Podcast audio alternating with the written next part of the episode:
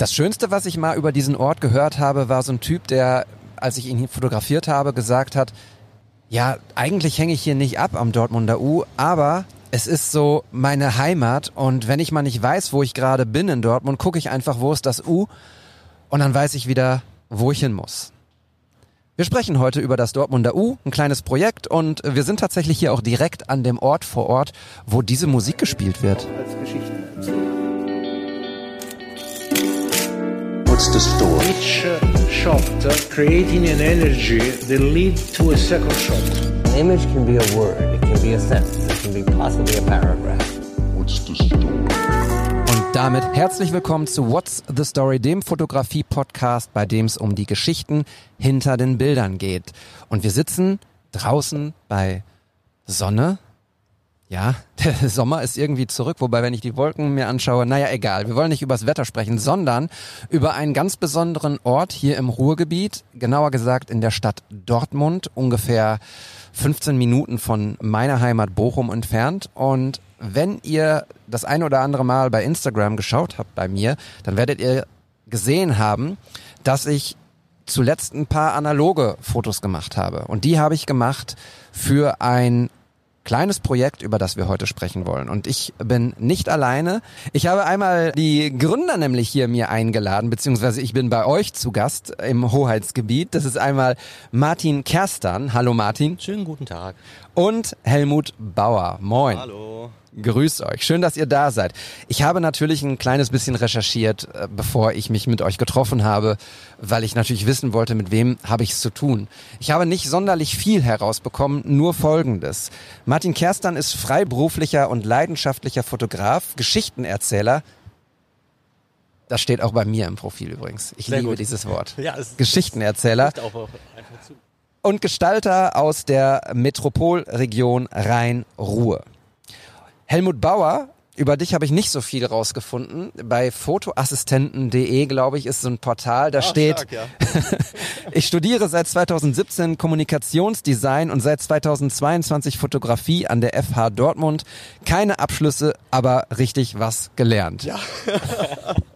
Schön, dass, du da drin Schön, dass du das gefunden hast. Ja. Stellt euch doch noch mal ganz kurz selber vor, wer ihr seid, was euer Link zur Fotografie ist und wo ihr herkommt und wo ihr hin wollt. Also, mein Name ist Martin Kerstan, hast du ja schon richtig gesagt. Ich habe auch an der Fachhochschule Dortmund Fotografie studiert. Bin also hauptsächlich Fotograf, Fotodesigner, würde ich sagen. Aber äh, heutzutage gehört halt zur Fotografie noch viel mehr dazu als nur Fotos machen. Also das am ehesten passt wahrscheinlich Content Creator, wie man heute so schön sagt, weil am Ende ist alles ja irgendwie Content und Fotografie ist vielleicht nur ein Teil davon. Ähm, dazu mittlerweile auch noch Social Media Manager. Also es spielt einfach vieles zusammen. Im Endeffekt bin ich einfach ein kreativ denkender Mensch, der sich auf unterschiedliche Art und Weise auslebt. Du sagst das so ein bisschen leidvoll in der Stimme. Wärst du gerne lieber ausschließlich Fotograf anstatt Content Creator? Nein, nein, nein, nein, nein, absolut nicht. Ähm, Im Gegenteil, eigentlich macht es mir Spaß, auch neue Wege zu finden, die in meine Art und Weise zu implementieren, ähm, mich auszuprobieren. Das ist ja das Schöne daran. Das ist das Schöne auch an einer reinen Fotografie, wenn man jetzt mal alles andere drumherum weglässt, ist die Fotografie an sich ja auch schon sehr vielfältig. Wenn ich drüber nachdenke, als ich angefangen habe mit dem Studium, hatte ich richtig Lust auf Stilllife. Ich konnte mir nichts anderes vorstellen. Ich hätte mir nie vorstellen können, irgendwie in einen Reportagebereich zu gehen. Das hat ein halbes Jahr in der FH gedauert und Stilllife war erstmal verbannt aus meinem Leben. Also ich habe schon auch im Studium die unterschiedlichsten Sachen nur in der Fotografie ausprobiert. Und dann kamen halt noch ganz viele Sachen dazu. Also Video ist so das, das Offensichtlichste, was man mittlerweile ja immer dazu nennt, aber da gibt's ja noch ganz viele andere Bereiche, auch aus dem, aus dem Grafikdesign-Bereich oder so. Also es verwischen so viele Sachen. Ähm, Im Endeffekt geht's ja immer darum, kreativ zu sein, etwas zu gestalten, etwas zu... Ja, eben, da sind wir wieder beim Geschichten erzählen. Wir erzählen halt Geschichten auf unterschiedliche Art und Weise oder auch für unterschiedliche äh, Bereiche. So. Kannst du einmal kurz skizzieren, was du für Jobs machst? Das ist schwierig. ähm, und da, sagen wir mal so, es hat sich einfach immer wieder geändert. Also Äh, ich, es gab eine Phase, wo ich Hochzeitsfotografie gemacht habe. Es gab eine Phase, wo ich verstärkt Sportevents fotografiert habe. Ähm, was wahrscheinlich immer irgendwie so durchläuft, ist so eine so eine Mischung aus Reportage und, und People-Fotografie, Porträt, ähm, viel immer auch aus so, einem, aus so einer Motivation zu freien Projekten heraus und das hat sich dann oft immer zu irgendwelchen Jobs halt weiterentwickelt für kleine mittelständische Unternehmen hauptsächlich. Alles klar, vielen Dank. Helmut, das, was ich über dich gelesen habe, das ist, glaube ich, schon einen Tag älter. Kannst du noch einmal erzählen, wer du bist, was du machst, womit du deine kreativen Flüsse befriedigst? Oh, sehr schön gesagt. ähm, ja, das ist ein, ist ein Tag älter, ne? Das ist ähm, das ist von Fotoassistent. Genau. Das ist tatsächlich eigentlich äh, sogar relativ aktuell. Ich glaube, das ist vor zwei Monaten da reingehackt. Ah. Und da habe ich mich halt einfach nur gefragt, ähm, auch glaube ich, so die gleiche Frage mir selber stellend, wie beschreibst du dich jetzt am besten? Und eigentlich ähm, ist es am besten beschrieben damit, dass ich mich gerade in so einer kleinen Phase der, der Findung befinde, glaube ich. Jetzt so nach fünf Jahren Studium, Kommunikationsdesign, äh, nach dem Abitur startend auch, muss man dazu sagen, ne? keine Ausbildung vorher gemacht und so. Und irgendwie so in diese kreativ, äh, auch wirtschaftliche Welt natürlich ähm, einsteigend. Ähm, befinde ich mich jetzt gerade so ein bisschen auf der Grenze zwischen Studium und diesem Tempel von, äh, da kann ich Probleme machen, äh, ja, Probleme machen, Probleme, ähm, äh, Fehler machen und natürlich auch einfach irgendwie Probleme lösen auf eine Art und Weise, wie es Bock macht, visuell und kreativ. Ähm, äh, ja, so im Laufe des Studiums habe ich irgendwie gemerkt, ich mag, ich mag die Fotografie sehr gerne, ähm, da sie einfach alles umfasst, jede Facette des Lebens und auch irgendwie sehr lebensnah ist. Spielt sich nicht nur unbedingt in, also vor dem Computer ab, sondern hat auch mit Menschen zu tun äh, und ähm, ja, ist irgendwie einfach allgegenwärtig. Und ähm, ja, jetzt gerade arbeite ich gerne journalistisch. Ähm, UMSU natürlich einfach ein Herzensprojekt und äh, schön, das mit Martin umzusetzen.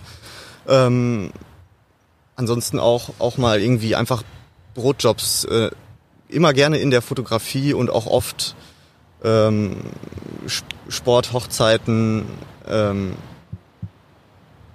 alles was dazugehört, irgendwie äh, Editorial, ja, ich mache alles. ich mache alles und finde find das alles meistens cool und irgendwann, glaube ich, wird sich da irgendwie so ein, so ein Pfad so ein Pfad eröffnen und wenn ich das irgendwann eingrenzen kann, dann, dann ist das schon ein riesen Meilenstein und ein Riesenziel. Wenn ich irgendwann sagen kann, ey, ich kann die ganzen anderen Sachen einfach ablehnen und sagen, ich mach's nicht und ich mache die gerade gerne, so ist nicht, dann ist das schon, dann ist schon richtig cool. Ja. Aber es ist auch so cool. Ja, total schön. Ich glaube, das ist ein, ein total wichtiges Ding, was wir auch hier immer versuchen zu erklären, wenn du nicht gerade Architektur fotografierst oder Landschaftsfotograf bist oder irgendwelche Andromeda-Nebel fotografierst, dann hat es wahrscheinlich viel mit Menschen zu tun und Interaktion und viel auch mit Leute sehen. Also, ne, du fotografierst jemanden, das kannst du auf die eine oder andere Art machen, aber jemanden richtig zu sehen und richtig zu porträtieren, dafür braucht es dann auch ein bisschen mehr wahrscheinlich, oder? Würde ich sagen. Wenn es jetzt, äh, ja, vielleicht, Martin, vielleicht willst du was dazu sagen. Das, das muss man ja sagen, wir teilen uns ein Mikro. Wir müssen das immer so vielleicht ein bisschen hin und her. Äh, ja, auf jeden Fall. Also einen Menschen richtig zu sehen, das hat wenig mit mit dem Auge zu tun und jemanden anzugucken, sondern hat eher was damit zu tun, jemanden zu verstehen. Ne? Also ich denke, da wolltest du auch in diese Richtung hin. Ähm, da muss man offen für sein, da muss man gewisse Antennen für haben, in Interaktion treten können. Das hat mehr zu tun, als nur jemanden irgendwo hinzustellen vor einem Hintergrund und auf den Auslöser zu drücken. Ja.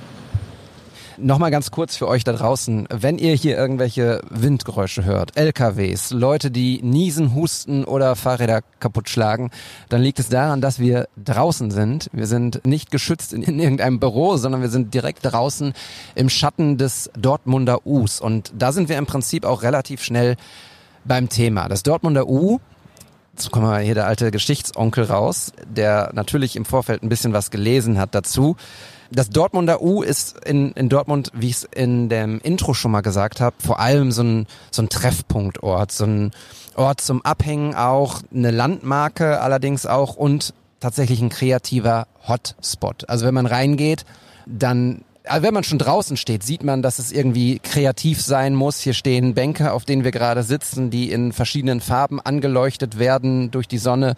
Hier stehen so rote Lollis. Was zur Hölle sind das für Lollis? Das ist eine gute Frage. Das sind die sogenannten Dortmunder Rosen, habe ich gelernt. Ah. Äh, so heißen sie. Das ist eine Lichtinstallation, die es, glaube ich, einfach auch schon immer hier gibt. Also was heißt immer gibt, aber seitdem das U halt das ähm, Zentrum für Kunst und Kultur ist, gibt es, glaube ich, auch diese Installation. Ähm, da sind wir aber, glaube ich, jetzt auch nicht die großen Experten. Also, viel erklären kann ich dazu nicht. Irgendwas, was in Dortmund nicht schwarz-gelb ist. Also was Rotes ist schon, sticht schon dann auch heraus, ne? Naja, die eigentlichen Stadtfarben sind rot-weiß. Ach, guck.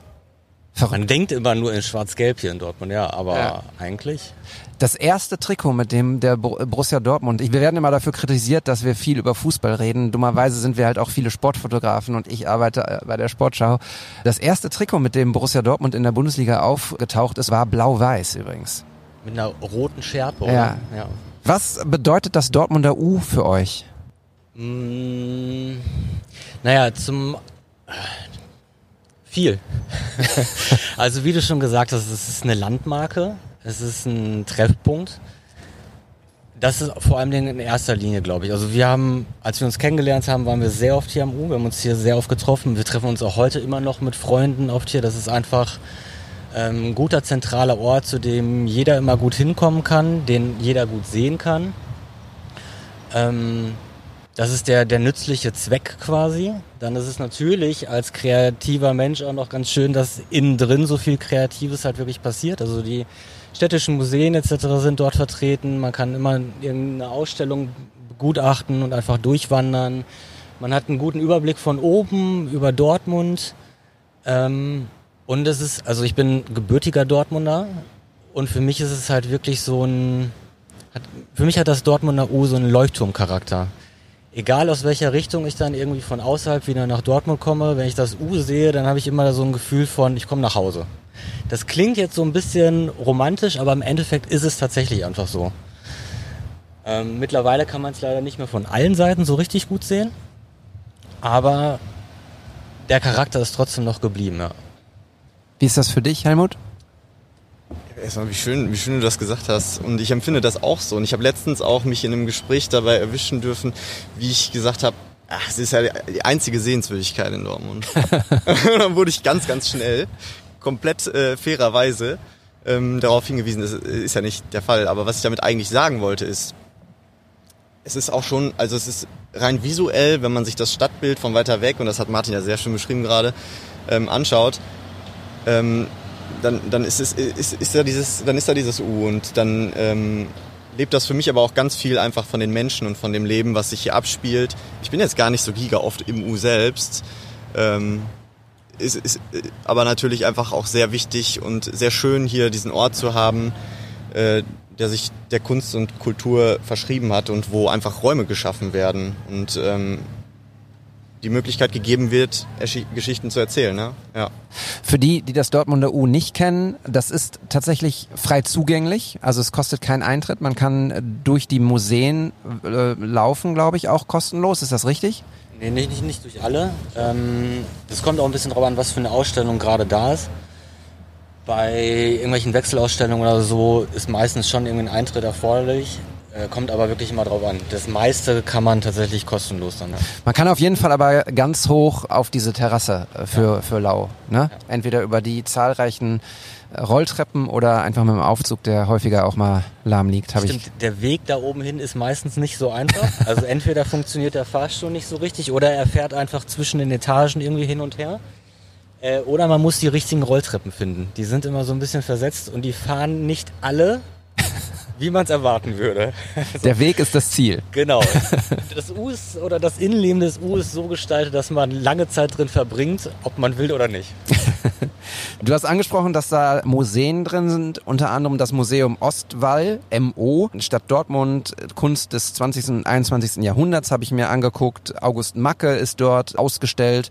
Zudem tausende Arbeiten von Marcel Duchamp bis äh, Joseph Beuys, also äh, durchaus bekanntere Künstler. Da ist aber auch noch das Museum Hardware Medienkunstverein. Da geht's dann um Film, Video, Musik und Performance-Programme. Was ist das, woran ihr euch erinnert? Welche Ausstellung, welcher hat euch am meisten irgendwie inspiriert? Oder an was könnt ihr euch am ehesten erinnern? Pink Ausstellung. Es gab hier die Pink Floyd Ausstellung, ist glaube ich eigentlich eine Wanderausstellung auch gewesen, ähm, aber das war einfach nochmal komplett was anderes. Das war sehr groß aufgezogen, auch hier im Außenbereich gab es noch, ein, noch so einen Container, der extra zusätzlich hingestellt wurde, wo eigentlich nur der Ticketverkauf und Merch und so irgendwie stattgefunden hat, aber das war, ich weiß nicht, scheinbar dann zu groß für den Innenbereich. Und das war einfach ein ziemlich großes Ding, dass es so in der Form, glaube ich, hier auch noch nicht gab. Das war, ist mir auf jeden Fall sehr im Gedächtnis geblieben, ja. Da kann ich mich auf jeden Fall anschließen, einfach. Ganz genau so. Ja, kann ich mich äh, genauso anschließen. Aber auch die anderen sagen. Sachen sind Die- sehenswert. Total. Ich glaube, man muss sich einfach mal die Zeit nehmen und das ist ja bei grundsätzlich vielen kulturellen Einrichtungen, sich Zeit nehmen, vielleicht sogar noch ein zweites Mal wiederzukommen und Dinge auf sich wirken zu lassen. Was die Leute fasziniert ist, wenn man nach oben schaut, sind dort riesengroße LED-Panelen, die äh, bespielt werden mit verschiedenen Installationen. Unter anderem, glaube ich, irgendwelche Tauben, die relativ berühmt sind, immer zur vollen Stunde oder so, wenn ich mich recht erinnere. Wenn der BVB spielt, sind da so schwarz, äh, schwarz-gelbe Kickermännchen zu sehen. Da guckt man auch hin und das ist das, was abends dann auch nochmal fernab des Us, das ja auch beleuchtet ist, nach außen sticht, so, ne, diese, diese Installation. Genau. Da sind die fliegenden Bilder ähm, ins Leben gerufen. Jetzt muss ich mal nachdenken. 2000, wann war das? 2010, 2011 zu ähm, oh, Kunsthauptstadt Europa. Ruhe 2010. Ruhe 2010, so. Genau. ja, genau. Ja. Danke. äh, genau, seitdem gibt es die fliegenden Bilder. Eigentlich war es da, glaube ich, auch nur angedacht, dass die nur für ein Jahr oder nur für den Ausstellungszeitraum, für, ja, für das Jahr 2010, glaube ich, ähm, da sein sollten. Aber das wurde so gut angenommen, dass man gesagt hat, okay, wir, wir müssen das irgendwie beibehalten. Da war die Finanzierung noch nicht klar, wenn ich mich so recht erinnere, aber irgendwie haben es dann geschafft. Und seitdem sind wir, glaube ich, alle ganz froh, dass es das gibt. Und so Überlegungen, das zu kommerzialisieren, mit Werbung zu bespielen und so, dass das nicht stattgefunden hat, sind wir, glaube ich, alle sehr froh. Dann hätte das auch einen anderen Wert. Ne? Ja. Ähm, ja, aber genau, das ist es. Also das unterstützt ja nochmal diesen, diesen Leuchtturmcharakter, den ich gerade meinte. Nicht nur das, das leuchtende U, das man dann da sieht und das Gebäude, sondern natürlich noch diese, diese LED-Wände, die da bespielt werden. Ähm, das macht viel aus. Man guckt da einfach sehr oft hin. Ja. Oft sind es halt auch noch irgendwelche, ähm, also nicht nur schwarz-gelbe Mannequin, die da laufen, wenn der BVB spielt oder die, die für den, fürs Ruhrgebiet so typischen Tauben, die man sieht, sondern auch eine Europaflagge, wenn es europäische ähm, wichtige Tage einfach gerade sind oder irgendwelche Aufrufe bei, bei Demonstrationen oder so. Also da steckt schon noch ganz schön viel dahinter. Also es ist auch soziokulturell wichtig einfach, ne, irgendwie Botschaften zu senden. Und ähm, ich kann mir vorstellen, ich war, hab's nicht gesehen, aber dass da beispielsweise zuletzt die ukrainische Flagge irgendwie äh, visualisiert wird. Doing Photography war eine Ausstellung, die hier stattgefunden hat, habe ich gelesen. Also es hat tatsächlich auch was damit zu tun mit dem Zeug, was, was wir so machen und über das wir hier reden, glaube ich. Das Dortmunder U, worüber wir noch gar nicht gesprochen haben, das ist ja nicht einfach ein Gebäude, was hier hingestellt wurde, sondern das ist einfach auch ein, ein historisches Gebäude. Wir sind hier auf dem Gelände der ehemaligen Dortmunder Union Brauerei, deshalb auch das U. Und das Gebäude, was hier steht, auf dem das riesengroße U ist, das ist neun Meter groß ist, das habe ich gelesen. Das ist richtig? Neun Meter groß? Also wenn wir uns alle, ja. Wenn wir uns auf die Schulter, ja? Nick, hör, kleiner? Verrückt. Nee, also probiere ich mir gerade vorzustellen. Was heißt denn überhaupt neun Meter? Wie hoch ist denn das? Sind das sechs oder sind es schon neun? Also eine Tür ist meistens zwei Meter hoch. Ja, okay. Ja, ist auf jeden Fall sehr hoch. Wenn wir uns auf die Schultern nehmen würden, könnten wir vielleicht oben putzen. Auf jeden Fall ist das tatsächlich der alte Gär- und Lagerkeller der Dortmunder Union Brauerei. Und jetzt kommt der Fun Fact. Das Haus, was hier steht, steht eins zu eins. Exakt genauso, ohne U drauf, in Bochum. Was? Ja. Ernsthaft? Absolut ernsthaft. Ja. Das ist nämlich äh, die alte Müser Brauerei in Bochum. Ehrlich gesagt habe ich die auch noch nie gehört. Ich trinke Fiege und bin auch sehr glücklich mit dem Fiege. Aber es gab sehr, sehr viele Brauereien hier im Ruhrgebiet. Neben Zechen waren Brauereien und Fußballvereine tatsächlich State of the Art im Ruhrgebiet. Und die alte Müser Brauerei, da steht exakt baugleich genau dasselbe, was hier steht. Und ist heute, und das kennt ihr vielleicht, die Matrix. Das ist nicht so eine Disse. Ja, Oh mein Gott. verrückt, So kann, oder? sich, so kann sich der Werdegang von einem und demselben Gebäude so unterscheiden. Ja, voll. Hier findet Kunst und Kultur statt und da wird getanzt. Also Was ja glaub, auch das ein bisschen Kultur auch, ist. Ah, Was auch Kunst und Kultur ist, natürlich. Also, also vom, vom Klientel unterscheidet es sich wahrscheinlich sehr. Ist einfach geil, ne? In beiden findet Leben statt. Ey, ey krass. Warum, wa- warum, Ah, du kommst aus Bochum. Ja. Du bist wahrscheinlich der einzige, gerade in Dortmund befindliche Mensch, der das weiß. Ich habe es noch nie vorher gehört. Ich auch nicht. Ich habe das gestern Abend gelesen und dachte, what the fuck? Das ist ja, das ist ja verrückt. Also hier ist es wirklich ein Leuchtturm, wie du so schön gesagt hast. Und in Bochum steht es irgendwo in Langendreher, ist eine Disco, ohne das jetzt irgendwie total abfällig zu sagen zu wollen. Aber Fakt ist einfach, dass diese beiden Gebäude baugleich sind, vom selben Architekten damals erschaffen worden und äh, beide kulturelle Einrichtungen sind, aber trotzdem so weit voneinander entfernt gefühlt. Ja, das sehe ich gerade. Ja, das ist ja Wahnsinn. Okay, wir müssen einen Ausflug machen, das müssen wir uns angucken. Das müssen wir vergleichen, wir müssen die gegenüberstellen oder so. Ihr könntet ein Fotoprojekt um Matrix machen. Matrix, ja. Ich glaube auch, dass, dass das Konzept von Ums U ist eigentlich sehr gut erweiterbar, dass sich das, dass das Ganze ja eigentlich nur geografisch irgendwie begrenzt mit ganz vielen Menschen ähm, abspielt. Ja, auf jeden Fall. Eine Matrix. Um Matrix. Jetzt kommen wir tatsächlich zu dem äh, Projekt, über das wir überhaupt sprechen wollen. Äh, Wir sind ja rein zufällig irgendwie aneinander geraten. Äh, Der liebe Martin, bei dem habe ich euch zum ersten Mal registriert und habe gedacht, was ist das denn für eine coole Sache? Da gibt jemand irgendwie Kameras raus, man kann fotografieren und kriegt die Fotos und, und am Ende ist es ein ein gemeinsames Kunstprojekt, was, was entsteht. Und mein allererster Gedanke war, und jetzt reden wir nicht über die Matrix, mein allererster Gedanke war, krass, wo kann ich das in Bochum machen? Ich habe gedacht, das ist so eine coole Idee. Aber bevor wir weiter darüber, er- erzählt erstmal bitte einmal aus eurer Perspektive, was ist ums U? Roy Martin. ist eigentlich, ist eigentlich schnell und am, am schnellsten und am einfachsten erklärt mit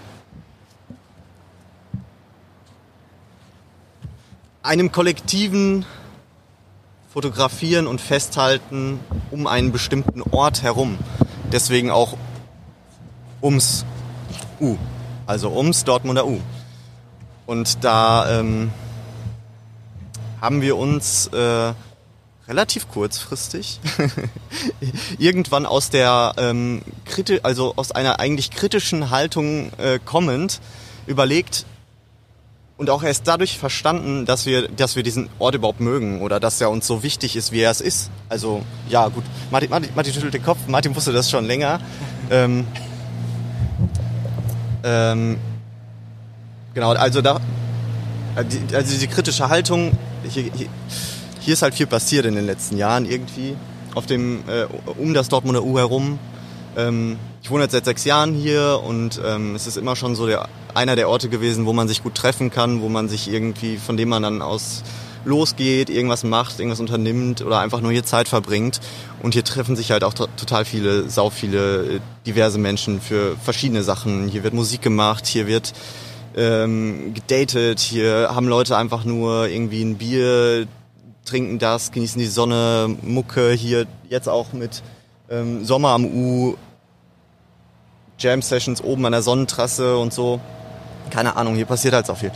Ähm, Skateboarding natürlich auch, ne? alles, alles, Tanz, gut. Ähm, und äh, es gab eine Zeit, da war hier dieses, ähm, das Utopia, mit, mit einem, also es, es, vor knapp zwei Jahren war hier noch so ein riesen Parkplatz und da ähm, hat sich die Skate-Initiative Dortmund im Verbund mit ähm, noch anderen Skateboard-Vereinigungen, glaube ich, ähm, zusammengetan und haben bei der Stadt Dortmund diesen Platz beantragt, um da frei für einen bestimmten abgesteckten Zeitraum ähm, den zu bebauen. Und die haben richtig geilen Scheiß da gemacht. Die haben ähm, äh, Alles gut. Piep, piep. und ähm, äh, die haben da, die haben da richtig geile Rampen gebaut. Die haben da ähm, den Platz so charmant und liebevoll bespielt, wie, wie es nur stattfinden kann für, für, für eine Subkultur so. Also es war, es war total schön. Dann gab es abends Lagerfeuer, alle sind zusammengekommen, alle hatten Spaß, ne? Und ähm, dann kam irgendwann dieser, dieser, dieser harte Switch, äh, Kontraste natürlich immer gut und immer gebraucht so. Aber dann dieser harte Switch zu diesem Abriss, was natürlich fair ist, weil das Ganze war, glaube ich, von vornherein genauso kommuniziert. Es ist jetzt nicht so, als ob die Stadt kam und gesagt hat, jo, nee, jetzt nicht mehr, verzieht euch und äh, wir bauen jetzt hier das nächste Studentenwohnheim hin. Ähm, aber im Endeffekt war es so, also dieser Switch hat stattgefunden, das Studentenwohnheim wurde gebaut, daneben dieses Hotel neu gebaut mit dem Logo, was überhaupt, was wir als, als äh, auch wieder im Kontrast stehen zum schönen Dortmunder U, was natürlich einfach eine Landmarke ist, irgendwie auch als ähm, nicht so schön betrachten für diesen Ort.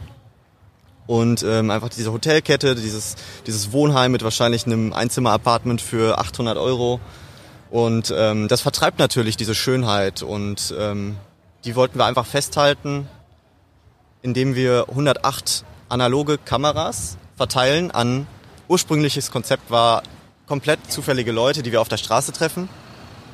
Aber ähm, hat sich jetzt so ein bisschen entwickelt in auch so wieder so ein bisschen nischigeres und viele, die sich bei uns melden, die fotografieren sowieso schon und das ähm, Rumfragen auf der Straße, das ist halt nicht ganz so einfach, wie wir uns das vorgestellt haben, aber es läuft sehr gut und ähm, genau, alle halten das auf einem Film fest, da sind 36 Bilder drauf und ähm, wir machen da am Ende eine gemeinsame Ausstellung äh, aus allen 108 Perspektiven draus und ähm, ja, probieren einfach ein bisschen was festzuhalten, was hier so passiert und Geschichten zu erzählen der, der Menschen selbst aus erster Hand und nicht irgendwie ähm, aus unserer Perspektive, die dann natürlich wieder total eingeschränkt ist, ähm, weil es halt nur eine ist, auf die, auf die Welt, sondern wir wollen ja, das irgendwie erfahrbar machen und gucken, was dabei rumkommt. Das ist ein Experiment auch ein bisschen. Ne?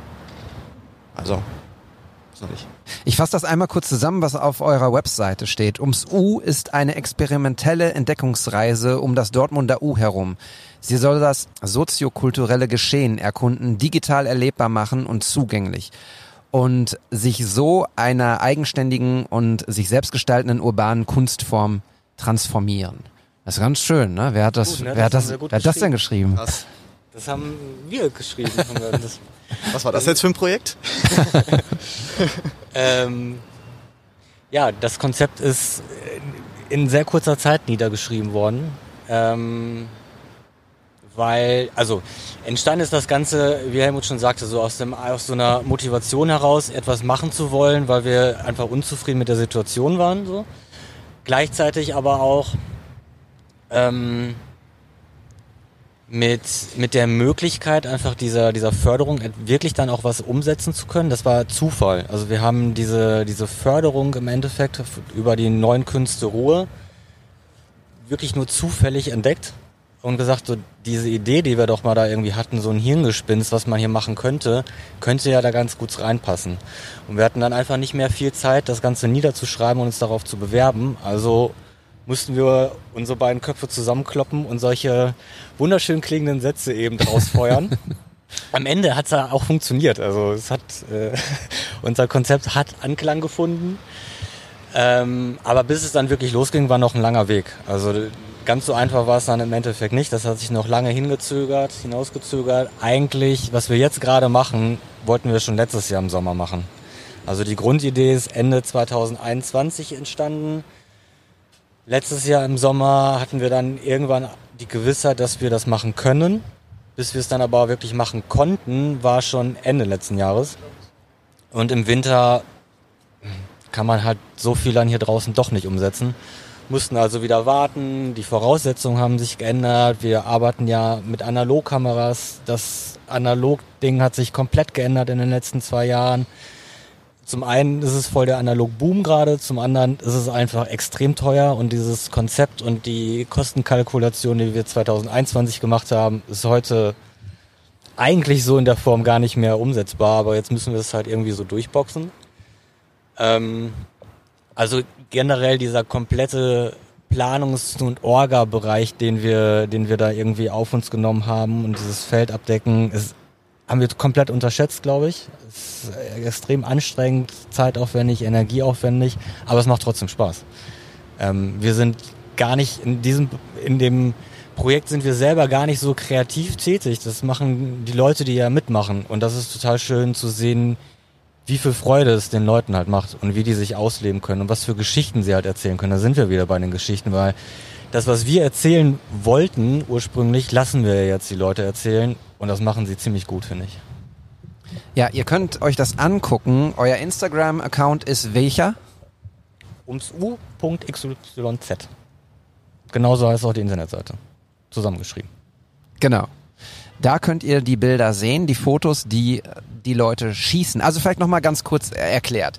Man kann sich dort bewerben, beziehungsweise ihr drückt Leuten, die hier ums U herumlaufen, die Teil dieser Subkultur sind oder auch nur zufällig vorbeigehen, drückt denen eine analoge Kamera in die Hand, geladen mit einem Film ihr seid diejenigen, die wahrscheinlich uns allen Analogfotografen auch die Filme gerade bei äh, den Drogeriemärkten unserer Wahl wegkaufen. Nee, nee, das, das machen andere, das machen die mit den Coupons bei Rossmann. Ah, okay.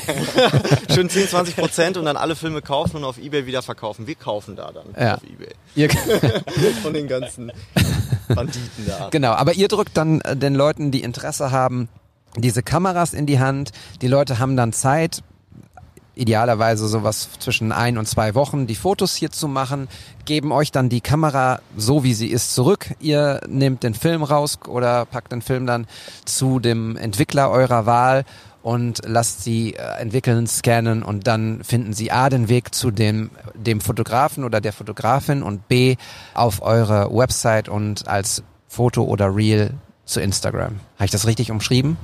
Ja. Ja, im Grunde ist das genau der Ablauf. Also mitmachen kann im Grunde jeder, der möchte. Es geht ja genau darum, die Vielfalt aufzuzeigen, die sich halt hier ums U herum, also wirklich um diesen Kosmos oder in diesem Kosmos ums U herum äh, tummelt, ähm, aufzuzeigen. Also je, das ist einfach so vielfältig und bunt hier und wir sind froh, wenn möglichst viele unterschiedliche Menschen mitmachen. Alle haben einen anderen Ansatz, alle haben eine andere Sichtweise. Das sieht man auch in den Bildern ganz gut. Ähm, wir haben, das soll da vielleicht noch kurz erwähnt sein, wir haben zwei ähm, wunderbare Kooperationspartner oder Unterstützer. Das ist zum einen der Christian von Kamera 09, der uns eben zu einem ähm, super duper Vorteilspreis quasi die, die Kameras zur Verfügung gestellt hat die wir letztendlich jetzt verleihen können. Und das ist die äh, Photo Factory, die für uns die ähm, Filme halt entwickelt und einscannt. Das ist sehr gut. Da hätte ich euch auch noch nachgefragt, nach euren Kooperationspartnern, beziehungsweise wie ihr das Ganze möglich macht. Wie haben die beiden, wie seid ihr mit den beiden in Kontakt getreten? Habt ihr das Projekt einfach vorgestellt und wie war deren Reaktion darauf? Also tats tatsächlich die Photo Factory als auch äh, Kamera 09 einfach langjährige Bekannte und fast auch Freunde irgendwie in gewisser Art und Weise so. Einfach, ähm, weil, weil wir sau viel analog fotografiert haben. Und dann stolpert man halt bei, bei Christian in den Laden und hat, ich weiß noch, das erste Mal, als ich da war, da hatte ich irgendwie eine Kamera und da ist irgendwas ausgelaufen und irgendwie war das meine erste Analogkamera und dann meinte ich so, ja, ähm, kannst kann man da was machen? Kannst du das reparieren? Wie, was, was mache ich jetzt hier? Und dann guckt er mich an und sagt, nee, kann man nichts machen. Also, und dann bin ich da raus und war erstmal so, oh Gott, da gehst du erstmal, da gehst du ja nochmal rein, ey, weiß ich nicht. Und, und ähm, die Lage gar nicht gecheckt, ähm, dass er da, der, der, der, der verkauft halt und kauft Kameras. Der ist jetzt kein, kein Reparaturdienstleister oder so. Und das erstmal zu durchblicken und dann aber durch die Materie so Verbundenheit zu schaffen auch zu ihm und ähm, dann in stetigem Austausch zu bleiben, hat sehr gut geklappt über die letzten paar Jahre und ähm, immer, immer schön da zu sitzen bei ihm und äh, einfach Zeit zu verbringen, zu quatschen. Ähm, natürlich auch mal die eine oder andere Kamera dann mitzunehmen und so. Und da, das war, das war, ähm, das ging, also es war relativ unkompliziert nach dem, nach den ganzen Erfahrungen. Also wir sind auch ein, ein, ein, ein kleiner Fotograf in den Kreis, ne, der, der da häufig auch ähm, Kameras bezieht und irgendwie mit ihm, mit ihm da ist. Deswegen ging das relativ gut.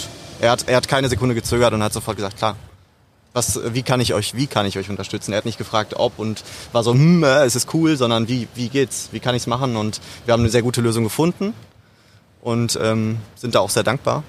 Und bei der Photo Factory ähm, genauso. Also die Photo Factory und die Kamera 09 sind erstmal äh, verschweißt äh, und ähm, haben eine langjährige Beziehung und über über Christian kennenlernen sind wir dann haben wir die Photo Factory kennengelernt. Was übrigens krass ist, die die entwick sind einer der einzigen, die noch an einem Tag entwickeln und scannen. Filmmaterial, analoges Filmmaterial. Die haben richtig gute Maschinen. Ähm, und es ist quasi deren einziges Geschäft. Also wenn man, es kommen Leute aus Düsseldorf, es kommen Leute aus Köln extra nach Dortmund, um das hier machen zu lassen. So, das ist nicht ganz ohne und das ähm, wissen wir auch zu schätzen und ja, die haben uns einen super Vorteilspreis. Vorteilspreis auch ein sehr schönes Wort. Vorteilspreis. Und ähm, Rabatti, Rabatti, Rabatti. ja, und arbeiten halt giga schnell und das ist für uns halt super. Wir kriegen einen Film von einer teilnehmenden Person und können ihn sofort abgeben, haben diesen ganzen Aufwand nicht mehr. Also es wäre ohne diese beiden Dortmunder Analoginstitutionen wäre es nicht möglich. Ja.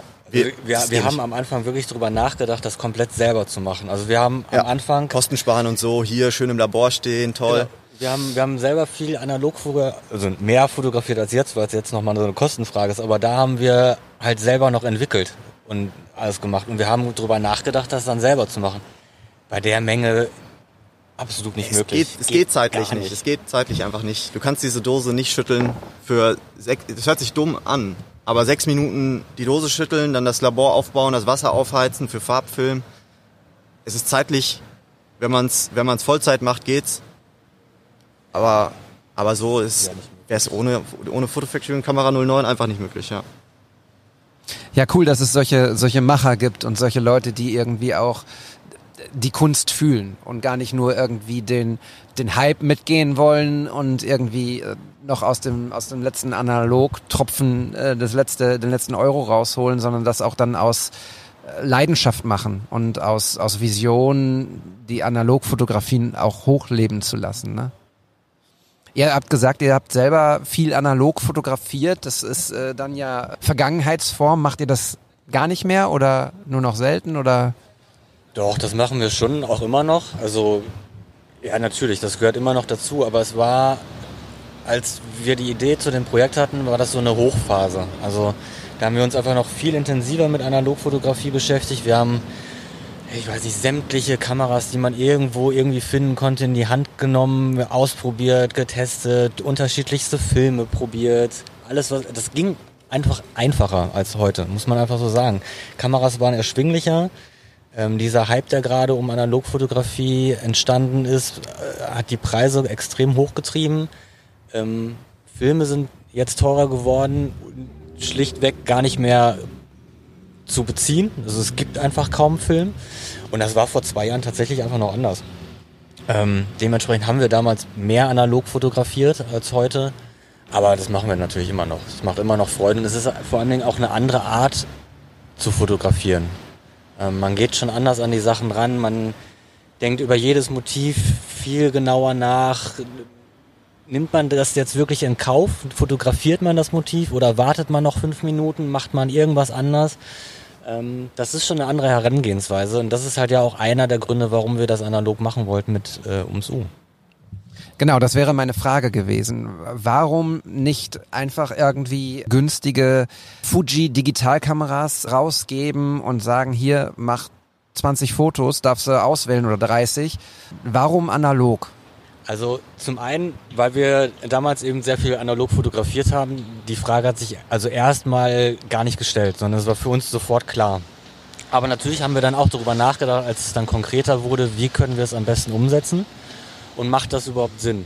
Billige oder gün heute günstigere Digitalknipsen zu nehmen, wäre ein Ansatz gewesen oder wäre heute ein Ansatz vielleicht. Damals vielleicht gar nicht so, weil so viel günstiger waren die gar nicht. Die Kameras waren nun mal günstiger. Aber es ist nun mal eine andere Art zu fotografieren und es ist etwas, wenn Leute direkt auf ihrem Telefon oder auf der Digitalkamera halt sofort das Bild sehen und damit nicht zufrieden sind, dann machen sie es halt noch zehnmal, bis sie damit zufrieden sind, was sie halt zeigen wollen. Und das ist aber vielleicht eine ganz andere Geschichte, die sie dann plötzlich erzählen. Es ist halt gestellt oder es ist leichter, so etwas zu stellen als analog. Analog ist dann einmal abgedrückt und dann ist es halt auf Film festgehalten. Da kann man dann machen, was man will. So, also entweder macht man sich vorher die Gedanken ähm, oder es ist halt einfach nur ein, ein Dokument dieser Situation sozusagen. Wir sind ja hier im Ruhrgebiet und hier, das lege ich euch jetzt einfach mal in, in den Mund sozusagen. Ich finde, was die analoge Fotografie der digitalen weit voraus hat, ist, dass sie viel authentischer ist. Ich glaube, das ist im Prinzip das Resümee von dem, was du sagen wolltest. Ne? Also Ja. es ist authentisch, diesen einen Frame zu haben, weil das ist der Frame, den du geschossen hast und den hast du in dem Moment gesehen und gefühlt wahrscheinlich einfach so. Analog ist da irgendwie ein Stück weit die Wahrheit sozusagen, glaube ich, oder? Kann man das so sagen?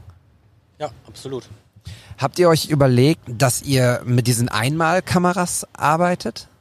Die gibt's ja auch noch, diese an Hochzeiten liegen die auf den Tischen. Äh, ja, auf, auf jeden Fall. Ähm, wollten wir uns auch erst zulegen. Haben wir dann aber nicht gemacht, ne?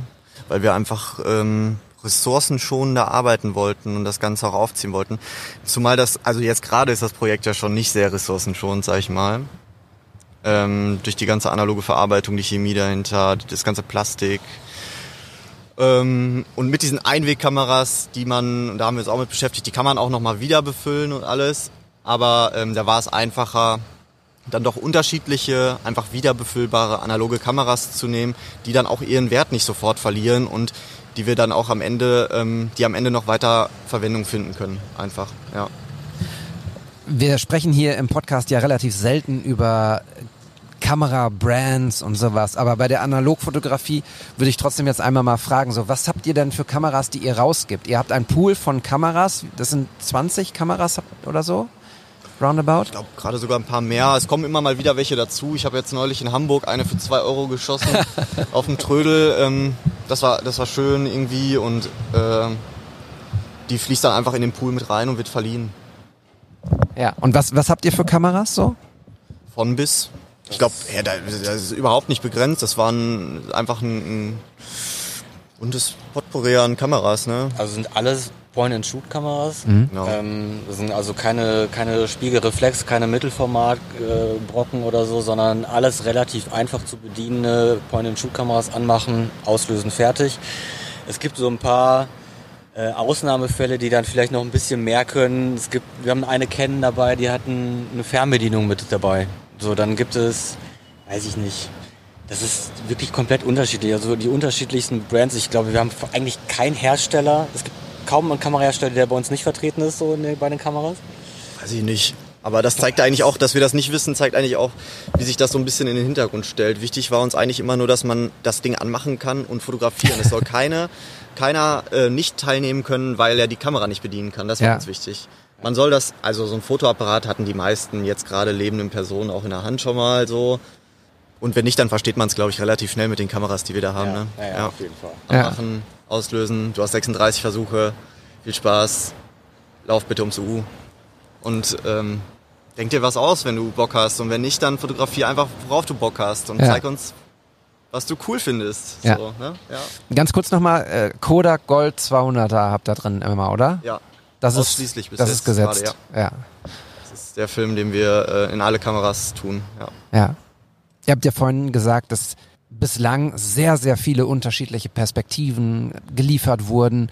Lass uns mal da ein bisschen mehr ins Detail gehen. Also beispielsweise interessiert mich die Frage, gibt es ein Motiv, das immer wiederkehrt? Also ein Motiv im Sinne von, dass, dass die Leute das U oben drauf fotografieren. ihr, ihr lacht jetzt so, ne? Aber gibt es etwas, wo ihr sagt so, okay, obvious, das ist klar, das macht irgendwie gefühlt jeder. Äh, ja und nein. Also ja klar, das U ist immer irgendwie mal zu sehen. Wobei ich glaube, dass wir auch Serien haben, wo das U tatsächlich auch nicht zu sehen ist. Ähm, aber das ist so das, womit man wahrscheinlich am ehesten immer rechnen würde.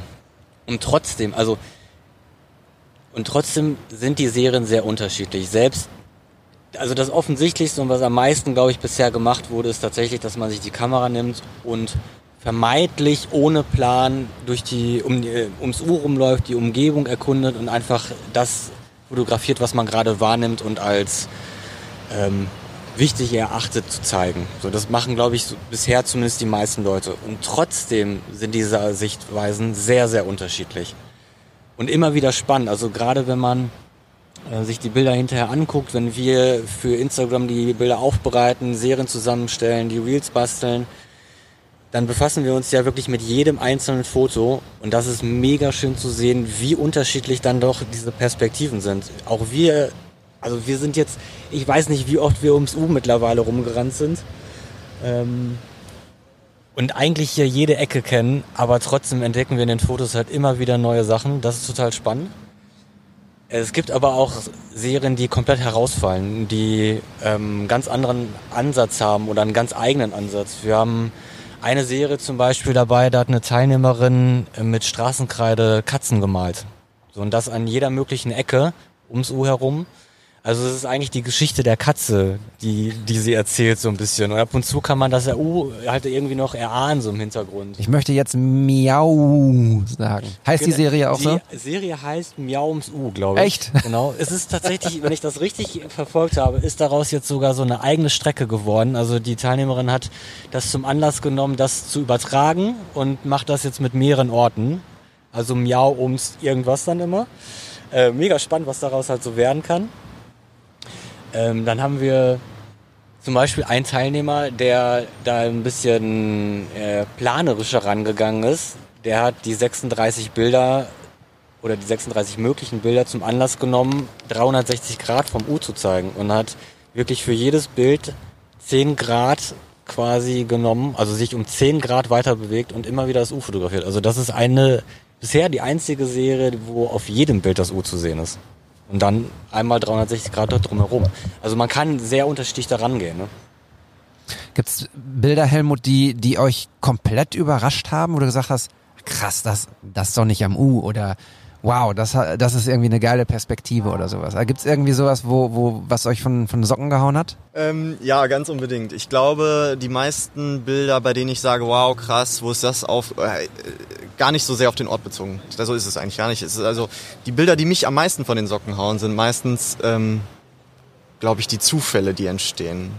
Die, die, ähm, die Art und Weise, wie der Film dann in dem Moment das Licht wieder widerspiegelt über den Scan und alles. Also die, es gibt so, es gibt so ein paar Zufälle und auch ein paar Belichtungsdinger, so, also wie, wie Bilder einfach dann wirken und wie die, wie die rauskommen, so.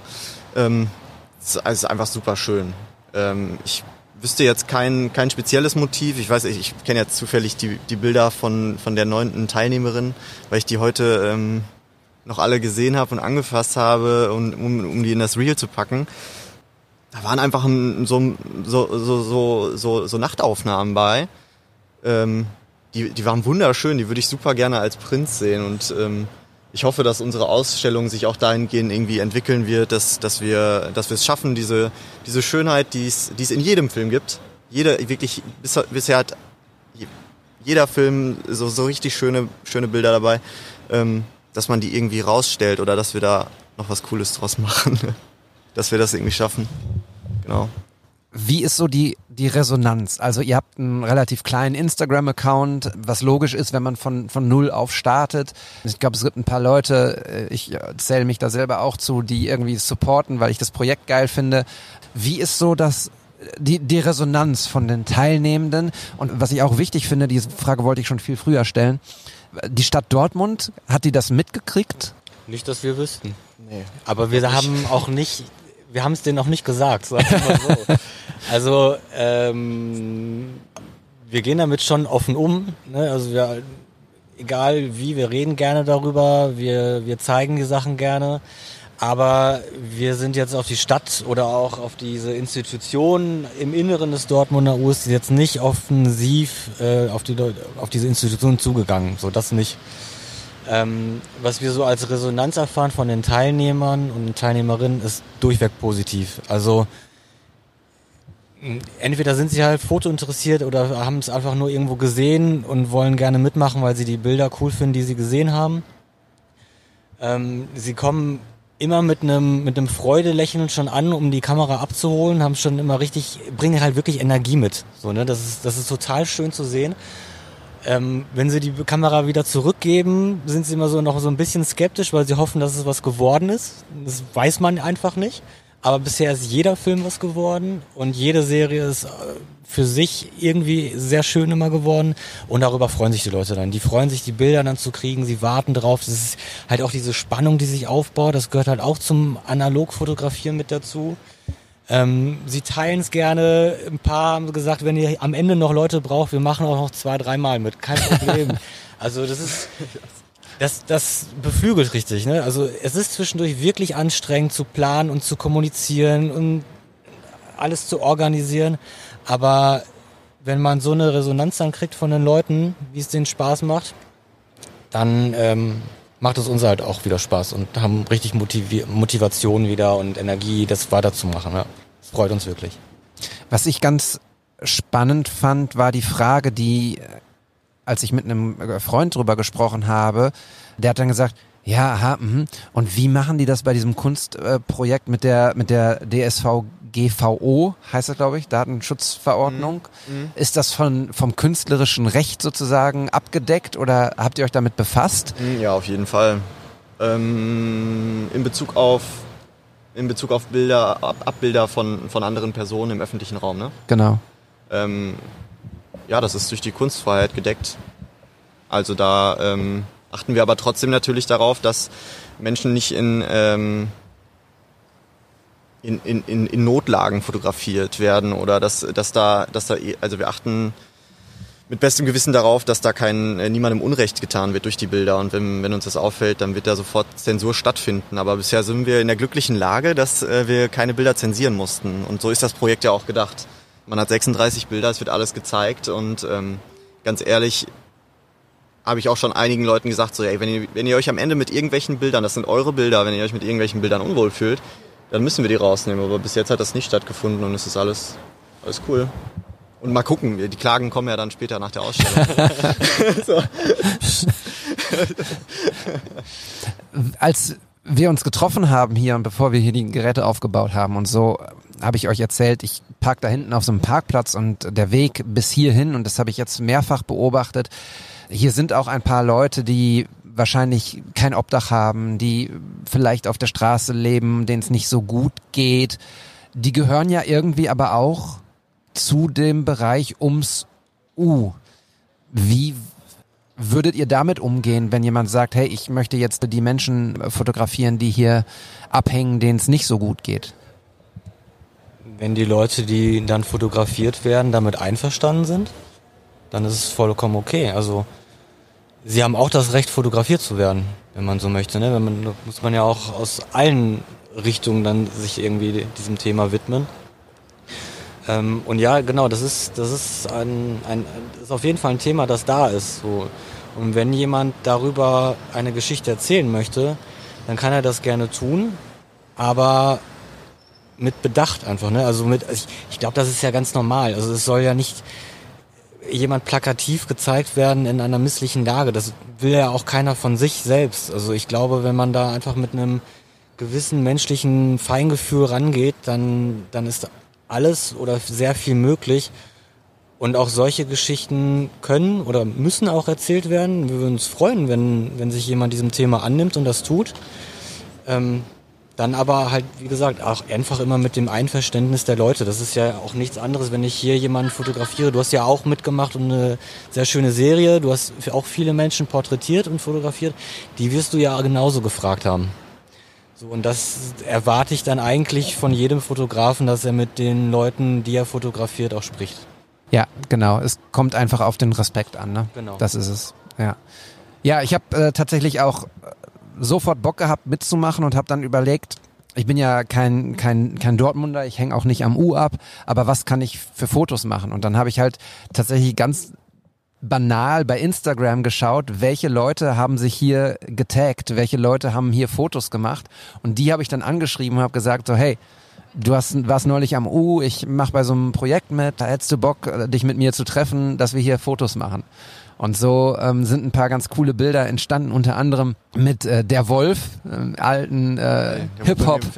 Äh, Bitte? Der wohnt bei mir im Viertel. äh, alte, alte Hip-Hop-Legende aus, aus, aus Dortmund. Und es war ganz cool, die, die Leute hier zu treffen. War ein, ein Mädel, die aus, aus der Ukraine ist, die war hier und ähm, hat sich total bedankt für die Fotos und das war für mich auch eine ganz, ganz tolle Erfahrung, die, die Leute zu treffen und zu sehen, dass sie Bock haben, fotografiert, nochmal fotografiert zu werden. Also ferner von dem Handy-Selfie, hey, ich bin am U, sondern tatsächlich so ein, so ein Porträt dann mitzunehmen. Ich find's auch mega spannend. Also, sorry. Nee, Ähm, erzähl ich. Also, ich. ich ich find's total geil, dass du dir dieser technischen Möglichkeit einfach, dass du dir das so zunutze gemacht hast. Und da kommt der, der Journalist natürlich raus, ne? dass du einfach diese öffentlich zugänglichen Informationen, so wer hat sich letztens am U getaggt, dass du die benutzt für dieses Projekt dann. Finde ich, finde ich richtig cool, ja. Ja, ist halt einfach so, ich kann natürlich auch mich hier hinsetzen und einfach die äh, junge Dame, die da vorne in fliederfarbenen Sachen vorbeigeht, ansprechen und sagen, hey wow, das sieht total super aus, könnte ich sich fotografieren. Aber das hat sich nicht echt angefühlt, weil die geht vielleicht wirklich einfach nur von links nach rechts und nimmt überhaupt gar nicht wahr, dass, dass sie hier an diesem Ort vorbeigeht. Sie läuft halt über eine Straße, die eine Straße ist. Die anderen Leute, die sich wissentlich taggen am U, die ja machen das ja bewusst. Ja, ja, voll. Und das war, das war der Hintergrund, wo ich gesagt habe, okay, die, die wissen das, die, die lieben diesen Ort wahrscheinlich, Ja. die verbringen hier mehr oder weniger viel Zeit und ich glaube, ich habe mit Sicherheit 60 Leute angeschrieben. Es haben nicht alle geantwortet, aber ich glaube, insgesamt waren es dann so acht oder neun Fotodates. So, dann war, habe ich mich noch mit Freunden hier getroffen. Liebe Grüße an Olli, liebe Grüße an Fabi. Die habe ich dann auch noch direkt fotografiert und dann habe ich tatsächlich auch ein paar Leute angesprochen, die hier Kunst gemacht haben. So ein Typ hat hier irgendwie mit seiner mit seiner Bekannten ein Podcast-Cover gescribbelt, irgendwie so. Der macht übrigens auch mit. Ja, Der, an dem haben wir, Dem haben wir letzte letztens Woche, gequatscht, ne? Mit dem haben wir uns Ja, letzte cool. Woche hier getroffen und Ja. die Kamera Ja, rausgenommen. geil, witzig. Ja, genau. Ja, und so, Ja, äh, cool. so äh, passieren die Dinge irgendwie. Ist ja auch gefühlt ein bisschen äh, alles so holistisch. Es hängt irgendwie alles zusammen und man trifft Leute und spricht drüber und das, ja, und das, das muss man aber ganz deutlich so sagen. Das habt ihr in, ins Leben gerufen, so, ne? Und das ist, ich finde, dass äh, Fotografie verbindet. Es ist so ein tolles Hobby und es ist so ein, ein Geschenk, was wir mit diesen Kameras machen können, entweder professionell oder auch Snapshots so, aber es ist so toll, weil, weil man ins Gespräch kommt, weil man sich Gedanken macht und weil man eben dann auch einen Ort vielfältig abbilden kann über so viele verschiedene Perspektiven, ne? Ja. ja. Und, und auch Orte, Orte verbinden. Ja, Orte verbinden. Und hoffentlich wird unsere Ausstellung auch irgendwie so, dass man, dass, dass alle teilnehmenden Personen sich da einfach kennenlernen werden. Das, das wäre schon schön. Weil, weil, wie du schon sagst, also auch jetzt über die Verbindung zu dem, zu dem Künstler, der hier sein, sein äh, Cover noch ge getaggt hat oder ge gescribbelt, ne? Und äh, dass, dass wir den dann jetzt kennenlernen. Jetzt kennen wir dich. So, und irgendwie äh, wird immer wieder klar, so, Dortmund ist immer noch viel zu klein und irgendwie ähm, ist das gerade so von Mund zu Mund. Und äh, ich weiß nicht mehr, wo ich jetzt genau hin wollte mit dem, mit dem Satz. Und das ist, ist alles schön. Ja. Ja, Es verbindet sich einfach sehr viel. sich. Genau, also viele, die auch mitmachen, kommen ja gar nicht aus Dortmund. Du kommst auch aus Bochum. Ähm, der Porträtierte von dir, den wir jetzt gerade angesprochen haben, der hier noch gescribbelt hat, der kommt eigentlich aus Köln. Ist vor kurzem erst nach Dortmund gezogen. Ähm, einen Kandidat haben wir dabei, der ist, glaube ich, nächste Woche da. Der kommt nur wegen dem Projekt aus Kassel, glaube ich, wenn ich mich jetzt recht entsinne. Was? Ja, ja. Ja, wusstest du noch gar nicht, doch. Der, äh, wir, haben, wir haben jetzt hin und her geschrieben und er hat nach einem Termin halt irgendwie lange suchen müssen, wo das halt passt. Dann ist er jetzt ein Wochenende halt nur wegen dem Projekt tatsächlich da. Voll geil. Ist doch toll. ja, voll geil. Ihr habt jetzt schon zwei, dreimal gedroppt, dass es dass eine Ausstellung irgendwie ansteht. Wo wollt ihr, also erstmal vielleicht vorab die Frage, 108 Filme habt ihr. Warum eigentlich 108? Das ist so eine schöne Zahl. Das haben wir uns ausgedacht. Das ist Hat aber- einfach entstanden. Also so wie das, wie die Grundidee Ja. des Projektes einfach mal so ein Hirngespinst war, haben 100 wir- hört sich langweilig an. Genau, genau so war das. 100 hört sich langweilig an. Ja, dann lass 108 machen. Ja, okay, dann Also. machen wir 108. Witzigerweise haben wir hinterher irgendwann mal rausgefunden, durch Zufall auch, dass 108 irgendwie so eine so eine spirituelle Zahl ist. Man macht so im Yoga, glaube ich, so 108 Sonnengrüße oder so. Ach ja. Ja, ja, wirklich. Okay. Das habe ich jetzt schon öfter irgendwo gehört. Aber das hat damit nichts zu tun. Das ist, das ist einfach, es ist einfach so passiert, weil 100 zu langweilig wäre. Ja, ich sage ja, holistisch, das hängt alles zusammen. Yoga.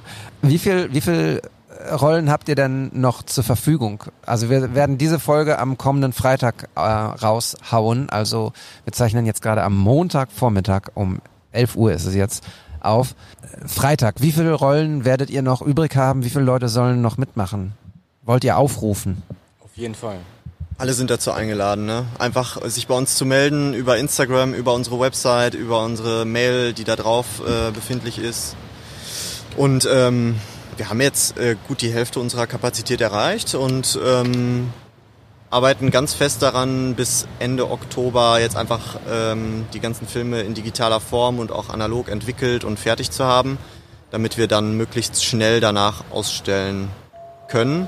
Und ähm, darf, darf ich denn deine Reichweite nutzen, um, um, um, um, was, um was anderes zu erfragen hier den, den Zuschauerinnen? Ähm, wir haben noch gar keinen Ausstellungsort. Wenn, wenn, wenn es irgendwo ähm, Locations gibt, bei denen wir voraussichtlich Ende Oktober, Anfang September, kommt er noch? November? November? November? Oh Gott. Ey, das war schon immer meine Achilles. Und, und äh, Größen, ein, äh, Maßeinheiten umrechnen. Das sind so zwei Dinge. Ähm, genau, wenn es irgendwo... Wie viel Quadratmeter braucht ihr denn? Also wie viel Quadratzentimeter? Okay. Oh mein Gott. also so 20.000 Quadratzentimeter. Äh, nee, also von der Größe, wir sind eigentlich total offen, ähm, was das angeht. Es sollte ein Raum sein, der ähm, innerhalb Dortmunds ist und in dem Begegnung stattfinden kann, um das so vage wie möglich zu halten. Und alle, die da ähm, eine Idee haben oder womöglich auch ähm, Räume äh, verwalten haben, einfach zur Verfügung haben, Wissen kennen, Kontakte haben, die könnten sich auch gerne bei uns melden. Also weil wir da noch ein bisschen offen sind. Ja. Ja. Also wenn da zufällig noch irgendwo Kapazitäten frei sind, ich weiß, für so Ausstellungen Ja. ist jetzt, das ist natürlich sehr knapp, aber wir konnten früher einfach nicht damit planen. Wie gesagt, das hat sich alles in die Länge gezogen, bis wir wirklich starten konnten. Wir wussten nicht, sind, also wo sind wir dann irgendwann im August, September, Oktober? Der Plan war zwar schon immer, dass wir Ende Oktober das ganze Projekt mit einer Ausstellung dann beenden, aber ob das wirklich so klappen würde, konnten wir halt bisher noch nie so richtig sagen. Und jetzt sieht es so aus, als ob das wirklich funktioniert. Also sind wir jetzt gerade aktiv dabei, Ausstellungsflächen zu suchen für circa eine Woche. Schön wäre es halt irgendwie auch ums U herum, irgendwo in diesem Kosmos, damit wir thematisch da bleiben. Aber wir sind da völlig frei. Am Ende nehmen wir auch die Quadratzentimeter auf dem Privatklo irgendwo hier. Wir können alles bespielen. Okay, vom Klo würde ich mal absehen, ich aber auch, ich auch, Martin, ich war. Ich habe schon Ausstellungen auf Toiletten gesehen. Also so, ist, so abwegig ist das nicht. Boah, eigentlich wäre es ja cool, wenn es sowas richtig, so eine richtig hochgestochene Hochglanzausstellung, auf, äh, Ausstellung, Auflösung, Ausstellung wäre, weil einfach auch dieser Aspekt von ähm, ganz normale Menschen machen Kunst. Und es ist ja normalerweise sowas Elitäres oder kann sowas sehr Elitäres mit Zugangsbeschränkung sein. Und das muss es nicht. Ey, es kann was, ja, entweder kann man, kann man das entweder so richtig hochglanzmäßig machen oder einfach so richtig bodenständig. Ich kann mir so richtig viel vorstellen und ähm, wir brauchen aber Fläche, um das Ganze irgendwie dann. Es kann auch eine Bar sein, wenn jemand von euch eine Kneipe hat, von den Zuhörerinnen. da kann man sich sehr gut kennenlernen auch. Absolut. Also, ihr habt's gehört da draußen. Wenn ihr irgendwen kennt, der jemand kennt, der eine Idee hat hier in Dortmund rund ums U, Ausstellung, es, die Sachen sollen geprintet werden, ne? Oder äh, wird die dann auch digital? Äh, beides. Also wie du es ja vorhin schon vorgelesen hast, wie es auf unserer Internetseite steht, soll es ja digital erlebbar sein. Das durch die Website und Instagram ja schon ist, aber bei so einer Menge von, von Bildern ähm, werden wir es kaum schaffen, wirklich alle Bilder zu printen. Es wird wahrscheinlich irgendwo so ein Mix sein am Ende. Ähm, wir müssen uns so, also wir wollen auch digital arbeiten, wir müssen uns aber digital auch behelfen, um einfach möglichst viel zu zeigen. Also 3800 Bilder sind es am Ende. Irgendwas um 3800 Bilder, ne? Ja. Genau. Das können wir halt auf gar keinen Fall ausdrucken. Alles. Das geht auf gar keinen Fall, ne? Wenn er nur sehr klein. Oder sehr, sehr, so eine Mäuseausstellung unten auf der Fußleiste von. von Dortmunder Uhr. Oh Gott, ja. muss halt jeder Besucher eine Lupe mitnehmen. Das ist dann auch Ja. okay. Martin, wir haben ja drüber gesprochen einmal, als ich den Film, äh, als ich die Kamera abgeholt habe. Ihr wollt aber nicht ins U, also das ist keine Option für euch. Wir wollten uns auf jeden Fall von Anfang an unabhängig halten vom Dortmunder U, weil wir einfach selber machen wollen, was wir cool finden und nicht unbedingt jetzt gesagt bekommen wollen, weil die uns irgendwie 500 Euro geben, ja, hey, hier, das geht nicht. Ähm, diese Freiheit haben wir uns bis jetzt offen gehalten. Ich müsste.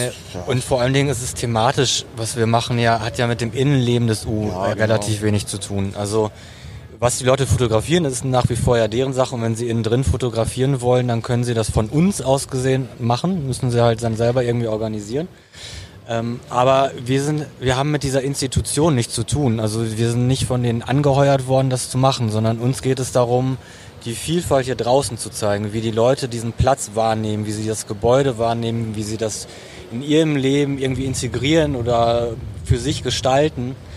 Ähm, daher haben wir einfach eine, irgendwie ein Problem damit, dann mit dieser Ausstellung am Ende in das U selbst hineinzugehen. Das, irgendwie kneift sich das so ein bisschen. Ne? Ja, Wir müssen nicht, müssen, wir müssen nicht im U ausstellen. müssen, wir würden vielleicht schon, aber wir müssen nicht. Da oben, vielleicht in diesem, in diesem Ding, was da so aus der Fassade rausguckt. Das ist also ein eingerichtetes Wohnzimmer. Da habe ich äh, mit Björn Jung fotografiert neulich. Ah, Das äh, ist auch frei zugänglich, da kann man rein, wenn man nach oben will und nicht weiß wie und sich verlaufen hat, dann kommt man da irgendwie hin. Und das ist offen, da kann man auf jeden Fall auch äh, fotografieren, aber das ist relativ klein. Okay. Da wären wir wieder bei Mäuseleiste. ja. Nein, Habt wir wollen die Arbeiten gerne so, so, äh, so cool wie möglich zeigen. Also wir, ähm, wir wollen das, ähm, wir wollen die Kunst aller ho- sehr hochhalten. Und das ist, ist äh, auch ein enormer Druck, den wir uns da, den wir uns da selber aufbauen irgendwie. Ähm, ja, schaffen wir aber. Enormer Druck kommt gleich auch von oben wahrscheinlich. Es sieht äh, ziemlich dunkel aus jetzt. Technik. Trotzdem habe ich noch zwei kurze Fragen. Ähm, die erste, Ausstellung ist das eine. Was äh, häufig auch ein richtig schönes Ding ist, ist, wenn man Fotos in Bücher druckt. Also das, was ihr, wenn ihr unseren Podcast noch nicht kennt, und das ist ja offensichtlich leider der Fall, wir reden hier auch immer drüber, druckt euch die Bilder aus. Fotos gehören an die Wand und oder auch in ein Buch. Also guckt euch die Fotos, die ihr macht, nicht irgendwie im Handy oder auf dem iPad an oder digital, sondern printet sie, packt sie in ein Buch, erzählt die Geschichten über, über ein Buch beispielsweise. Ist das auch etwas, worüber ihr nachdenkt, gegebenenfalls? Riesenthema und total froh, dass du das sagst. Ähm, was mir auch zeigt, dass wir total richtig sind gerade hier. Das ist sehr schön. Also das, äh, voll aus dem Kommunikationsdesign kommend und schon ein paar Publikationen erstellt haben, so ähm, ist es also ein gedrucktes Bild ist immer noch mal so viel mehr, hat so viel mehr zu geben als irgendwie ähm, als, als das Digitale, ne? Nicht, dass es schlecht wäre, aber von Material bis, bis hin zu, zur Hängung und alles darüber hinaus. Ein Buch ist, also ein Buch ist ja ein, in sich auch komplexes, eine in sich komplexe Darstellungsform einfach. Und auch da, ich könnte mir das vorstellen, dass man da auch nochmal was sehr Schönes ähm, als, als Publikation oder sehr, was sehr Schönes gedrucktes einfach ähm, erstellen kann. Ja, auf jeden Fall. Also, Leute, ihr habt's gehört. Das war jetzt eine Stunde und 15 Minuten ums U. Tolle Geschichten. Habt ihr fernab dessen, dass ihr äh, nach einem Ausstellungsort sucht, noch irgendetwas, was ihr der Welt da draußen, äh, unseren lieben Hörerinnen und Hörern äh, sagen wollt? Dann sagt es jetzt. Sonst, Grüße sonst an, immer. Äh, also, äh, ähm, ich, ich glaube, für uns beide sprechen zu können, ähm, ganz herzlichen lieben Dank fürs Zuhören an alle und an euch für die Einladung hier sprechen zu dürfen. Danke für das nette Gespräch. Ganz genau. Danke, danke an alle, die schon teilgenommen haben, die Interesse haben, die noch teilnehmen werden. Ähm, wir sind super stolz darauf, das machen zu können. Wir sind super happy damit. Es freut uns, wenn noch viele Leute mitmachen. Ja, äh, danke für eure Zeit. Danke, dass wir hier sein durften. Genau, das waren Martin und Helmut. Vielen lieben Dank, dass ihr euch die, dass ihr euch die Zeit genommen habt und dass ihr so ein tolles kreatives Projekt ins Leben gerufen habt. Das war ums U eine ganz besondere Art des Storytellings, des analogen Fotografierens. Vielen lieben Dank, dass ihr zugehört habt da draußen. Folgt bitte WTS-Pod bei Instagram. Wenn ihr mitmachen wollt, schreibt nicht uns, sondern die beiden Jungs an auf ihrem Insta-Kanal. Alle Sachen findet ihr auch in den Show Notes verlinkt. Zu guter Letzt, wie immer, ihr könnt uns natürlich abonnieren.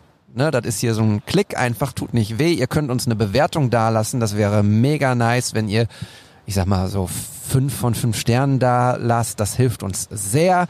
Weil auch wir machen das Ding hier ja ehrenamtlich, ohne Geld zu verdienen und einfach aus Liebe zur Fotografie. Deshalb hilft uns das trotzdem, wenn wir sehen, dass es euch hilft. Schreibt uns gerne, wenn ihr Fotos habt, die wir besprechen wollen, sollen. So, wenn ihr Fotos habt, die wir besprechen sollen, die Geschichten dahinter, dann schickt uns gerne eine Nachricht bei Instagram und wir nehmen das in die nächste Episode rein. Und damit, ja, wünsche ich euch eine, ein schönes Wochenende, was auch immer ihr treibt. Äh, nehmt die Kamera mit und viel Spaß beim Fotografieren. Bis bald. Ciao.